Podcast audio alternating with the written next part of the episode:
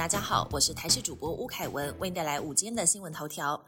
新冠疫情之后，就医人潮回流，导致健保点值下滑，再加上医疗人力荒，也让手术、检验、检查排队时间拉长。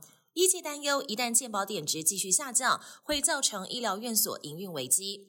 健保署长石崇良回应，十五号会提案讨论健保点值下滑的问题，研议用健保安全准备金来支应不足的部分。由于到今年年底，健保安全准备金还有一点九七个月，金额有一千三百多亿元，因此明年不会提高健保费率，增加保费。今天持续受到东北季风的影响，清晨本岛平地最低温出现在新北市瑞芳，只有十五点二度。但根据气象署的资料，本周六温度还会更低，北部低温将下探至十三度，台北市低温也可能只有十四度，将达到大陆冷气团等级。中南部也会很有感，预估周六低温只剩下十三到十六度左右。二零二三亚洲职棒冠军争霸赛将在十六号到十九号开打。今天一早，亚冠赛中华代表队抵达桃园机场，总教练陈金峰也现身，要带领球团进军日本参赛。这次赛事主要在于培养年轻球员，各个选手都不到二十四岁，希望能借由比赛让新生代球员得到宝贵的经验，大放异彩。国际焦点。美中领导人的拜习会预计十五号将在旧金山 APEC 登场。根据《纽约时报》的报道，美方资深顾问透露，美国总统拜登将明确告诉中国国家主席习近平，美国期望中国不要干预台湾大选，也会警告习近平不要干预美国大选。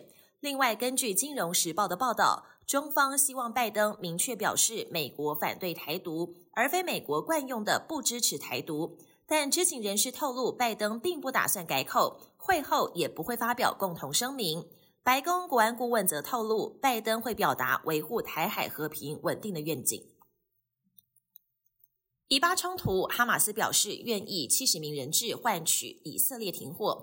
哈马斯发言人提出，随时能释放最多七十名妇女及孩童，条件是以色列必须完全停火五天，并且让人道救援物资进入加萨。哈马斯也呼吁以色列停止回避或持续拖延，不过以色列还没做出回应。另一方面，以色列公布画面，声称哈马斯武装分子从加萨圣城医院门口发射火箭弹，指控哈马斯将医院作为掩护。英国首相苏纳克进行内阁改组，出乎各界意料，延揽前首相卡麦隆出任外交大臣。卡麦隆表示，虽然过去在部分决策上跟苏纳克意见相左。不过，他仍然相信苏纳克是位有能力的领导者。卡麦隆表示，他希望以个人的经验来帮助苏纳克治理国家。